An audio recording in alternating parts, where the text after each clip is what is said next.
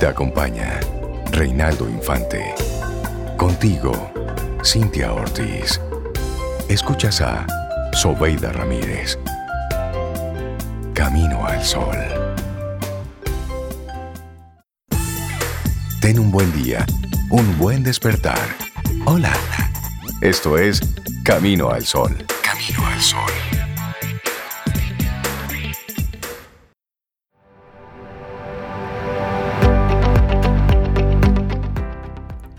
Dice Woody Allen, no he ganado sabiduría, ni perspicacia, ni serenidad. Hoy cometería todos los mismos errores otra vez. Y yo espero que no hable del COVID. Seguimos avanzando. Este es Camino al Sol a través de estación 97.7. Woody Allen. Bueno, la pandemia nos ha enseñado que está bien no estar bien. Y eso conecta muy bien con este pensamiento que hemos propuesto desde el principio del programa. ¿Cuáles son los pensamientos? ¿Cuáles son las experiencias, los errores que hemos cometido, los aprendizajes? ¿Qué, ha sucedido en mí a propósito de, este, de este aislamiento, de estos prácticamente dos meses para muchos de aislamiento, de recogernos un poquitito? Sí, porque estar en, casa confinados saca lo que hay en ti, que a veces no se presentan las condiciones para que salgan de otra manera. Es ahora, en momentos como este, que salen. Y a lo mejor tú ves que no eres tan fuerte como creías o no eres tan independiente como pensabas, necesitas socializar más para tener la energía que a ti te nutre aquí en casa guardaditos nos damos cuenta de muchas cosas, pero los expertos dicen que esta pandemia podría finalmente cambiar el estigma de la salud mental. Dicen que admitir que necesita ayuda es el primer paso hacia la recuperación, pero no es fácil de tomar esa pastillita, pastillita de admitir mm. que necesitas ayuda. La mayoría de las personas que viven con enfermedades mentales en algún momento serán culpadas por su condición. Sus síntomas se conocen como una fase o algo que pueden superar. Se les acusa de buscar atención. Son discriminados incluso, discriminados ilegalmente cuando se trata del empleo. Y este fenómeno se conoce como el estigma de salud mental y es muy problemático. El estigma de la salud mental abarca muchos malentendidos, pero esencialmente es la persistente percepción de que las personas con trastornos de salud mental son extraños, o son personas rotas, diferentes, incluso peligrosas. Y eso lo dice Jennifer Dragonet. Ella es directora ejecutiva del Instituto Newport y dice, palabras textuales, este estigma perpetúa la creencia de que las personas con problemas de salud mental deben minimizarse o condenarse y hace que menos personas entonces busquen ayuda cuando la necesitan. Sí, tú sabes que según un estudio de en World Psychiatry, el impacto del estigma en las personas con enfermedad mental es doble. Por un lado, oigan esto, luchan con los síntomas y discapacidades que resultan de la enfermedad. Y por otro lado, los estereotipos y los prejuicios los desafían, como resultado de conceptos erróneos sobre enfermedades mentales. Como resultado de ambos, las personas con enfermedades mentales se ven privadas de las oportunidades que definen una vida de calidad, buenos trabajos, vivienda segura, atención médica satisfactoria y afiliación con un grupo diverso de personas. La mayoría de las personas no dudarían en tratar adecuadamente la diabetes, las enfermedades cardíacas o el cáncer. Pero muchas todavía tienen la dolorosa creencia de que su depresión, ansiedad o su trauma son de alguna manera menos válidas y merecen atención. La salud física se prioriza para la mayoría de las personas. Entonces, ¿por qué la salud mental no se trata de la misma manera? Históricamente la salud mental siempre ha sido vista como secundaria a la salud física, evidenciada en tergiversaciones culturales de personas con problemas de salud mental y disparidad en la disponibilidad de tratamiento y financiamiento en comparación con la atención médica más tradicional. Así es. Bueno, y según Perry Sean Borish, él es el fundador de Whole Heart Maternal Mental Health, el problema es que muchas personas ven a quienes acuden a la terapia como débiles, a menos que crezcas en una cultura familiar donde la terapia sea respetada como parte del aprendizaje social y emocional, estar en terapia también es estigmatizado. Por lo general, sigue diciendo, cuando alguien termina en mi sofá, han agotado muchas otras posibilidades antes de darse el permiso para estar en terapia. El estigma en sí es un elemento disuasorio para recibir tratamiento. Simplemente superar la vergüenza y el juicio para llegar allí ya es una hazaña tremenda. Sigue, es difícil precisar por qué exactamente todos hemos sido condicionados para pensar de esta manera. Los expertos dicen que proviene de la idea de que los sentimientos de los demás son más importantes que los nuestros y de que es vergonzoso lavar la ropa sucia. No quieren ser juzgados, especialmente por miembros de la familia y amigos, que podrían despreciarnos por sus fallas. Nos empujan a ocultar nuestros defectos bajo la apariencia de respetabilidad. Qué terrible, eso no sucede casi a todos. Bueno, y los medios de comunicación siguen presionando a las familias para que oculten sus defectos. Las comedias populares como I Love Lucy, por ejemplo, y Leave It to Beaver promovieron la idea de que tener éxito significaba ser la familia estadounidense perfecta. Perfecta. Las redes sociales, una plataforma donde todos sienten la necesidad de presentar esa versión idealizada de sí mismos para que alguien piense que son un fracaso, solo lleva ese estigma a la casa. Así es. Bueno, y llevando eso a la realidad actual, al momento actual, la pandemia mundial, uno de los eventos más trágicos del mundo hasta la fecha, nos ha colocado a todos en una posición muy singular en ese tema. Por primera vez en mucho tiempo, todos estamos en el mismo bote. Todos. Varios meses después de la cuarentena, vemos que la conversación detrás de la salud mental finalmente comienza a abrirse. Es un tema real. Y vemos que las personas publican públicamente, como pasó con Calle 13, con René específicamente, publican públicamente, valga la redundancia, en sus redes sociales acerca de sus sentimientos, acerca de, de, lo que sienten en temas de estrés, de ansiedad, de soledad. Cuando la gente llama para preguntar, ¿cómo estás? La respuesta ya no es necesariamente un bien, ¿y tú? Rápido y sin pensarlo ya las personas están comenzando a abrirse un poquito al hecho de que la otra persona me quiere escuchar y yo no necesariamente debo responder que estoy bien, si no estoy bien y puedo sentir la libertad de decir no muy bien y no pasa nada. Eso es lo importante.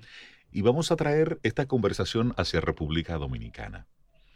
Las consultas psiquiátricas aún no se han normalizado. La cantidad de atenciones de emergencias y virtuales que se están ofreciendo hace que la presidenta de la Sociedad Dominicana de Psiquiatría llame a los especialistas del área a estar preparados por la alta demanda que tendrán. La doctora Marisol Taveras hace esta afirmación porque tanto en hospitales como en clínicas ha estado viendo pacientes de diferentes edades, entre ellos niños, adolescentes, adultos con edades entre los 18 y 59 años y adultos mayores debutando, oigan bien, con desequilibrios emocionales vinculados al confinamiento, a la no adaptación del teletrabajo, al uso de mascarilla, al exceso de tareas escolares y a la creencia de que están infectados o que tienen la cura del COVID-19. El grupo más afectado, explica la doctora Marisol, es el que tiene edad entre 18 a 59 años, que son los que tienen la responsabilidad del sustento familiar. Ella fue consultada por el periódico Listín Diario y explicaba que, aunque se inició la primera fase de reapertura gradual de la vida cotidiana, todavía la presencia de pacientes en los consultorios para consulta externa es baja.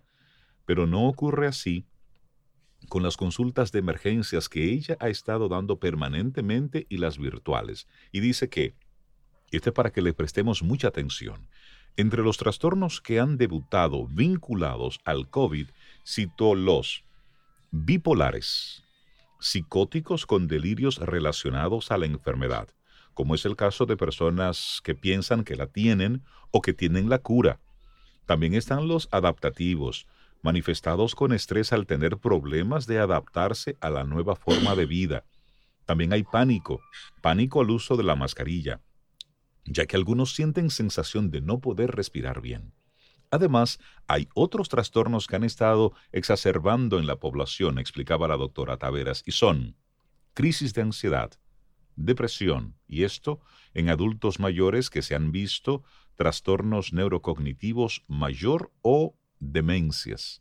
Y en los mm. niños y en los jóvenes se han detectado episodios de ansiedad y estrés porque se sienten presionados por el tema de la escuela, debido a que los profesores, sobre todo en las universidades, los están cargando demasiado de tareas y el tiempo virtual los está presionando. Sí, sí, sí es cierto. Esa es la realidad que se está viviendo también aquí en nuestro país a propósito de todo esto, de toda esta experiencia del COVID-19 y cómo, y ya lo decían anteriormente los especialistas de la salud mental en nuestro país, hay una primera pandemia, esta es muy física, y luego viene otra, que es la psicológica, que está asociada directamente al aislamiento, al confinamiento.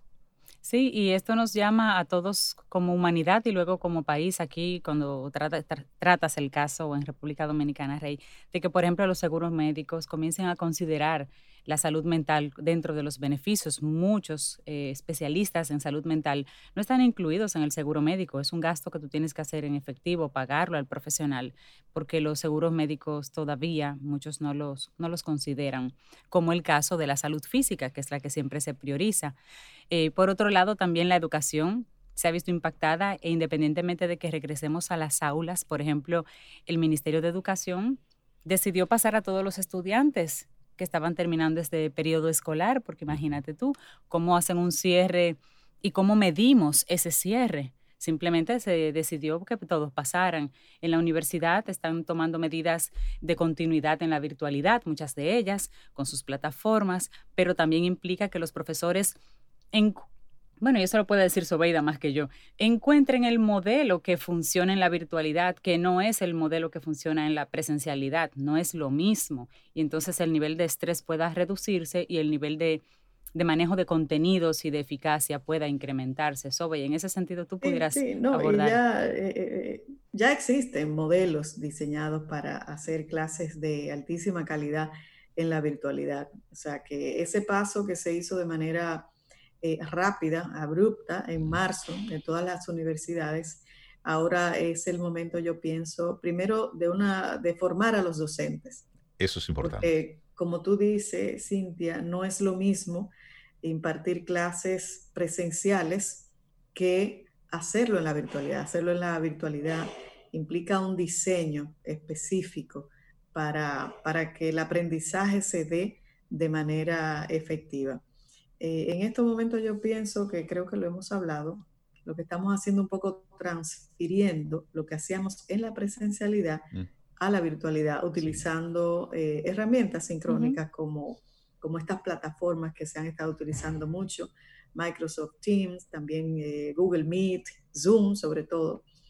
Pero debemos ir haciendo ese tránsito hacia el diseño, no solamente a invitar a los estudiantes una hora, dos horas, a veces cuatro horas, que me parece eh, exagerado. O sea, ahí el aprendizaje no creo que sea como muy efectivo.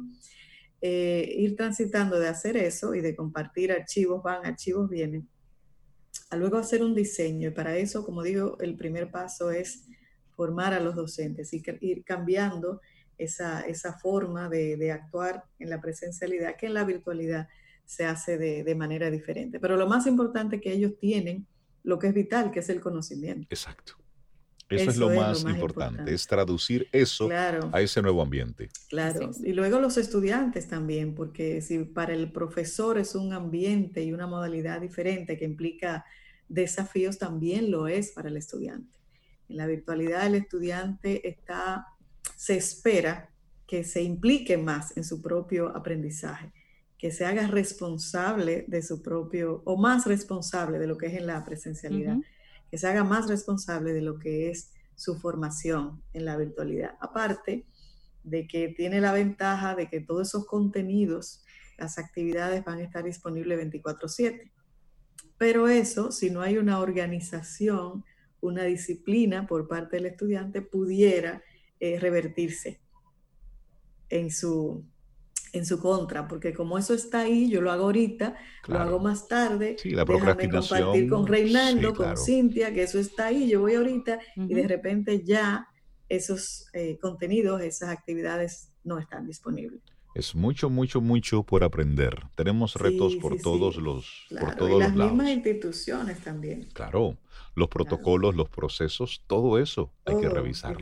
Yo pienso que en estos días salimos a la normalidad, a la seminormalidad, pero es una tarea de todos en el trabajo, en casa, en la escuela, en cualquier institución, sentarnos a repensar todo esto. ¿Cómo podemos hacerlo diferente? ¿Cómo podemos hacerlo mejor, más eficiente, más eh, responsable medioambientalmente, más flexible para la gente? Tenemos que tomar medidas y fabricarnos opciones. A mí me encanta la palabra opción, porque la palabra opción te da libertad.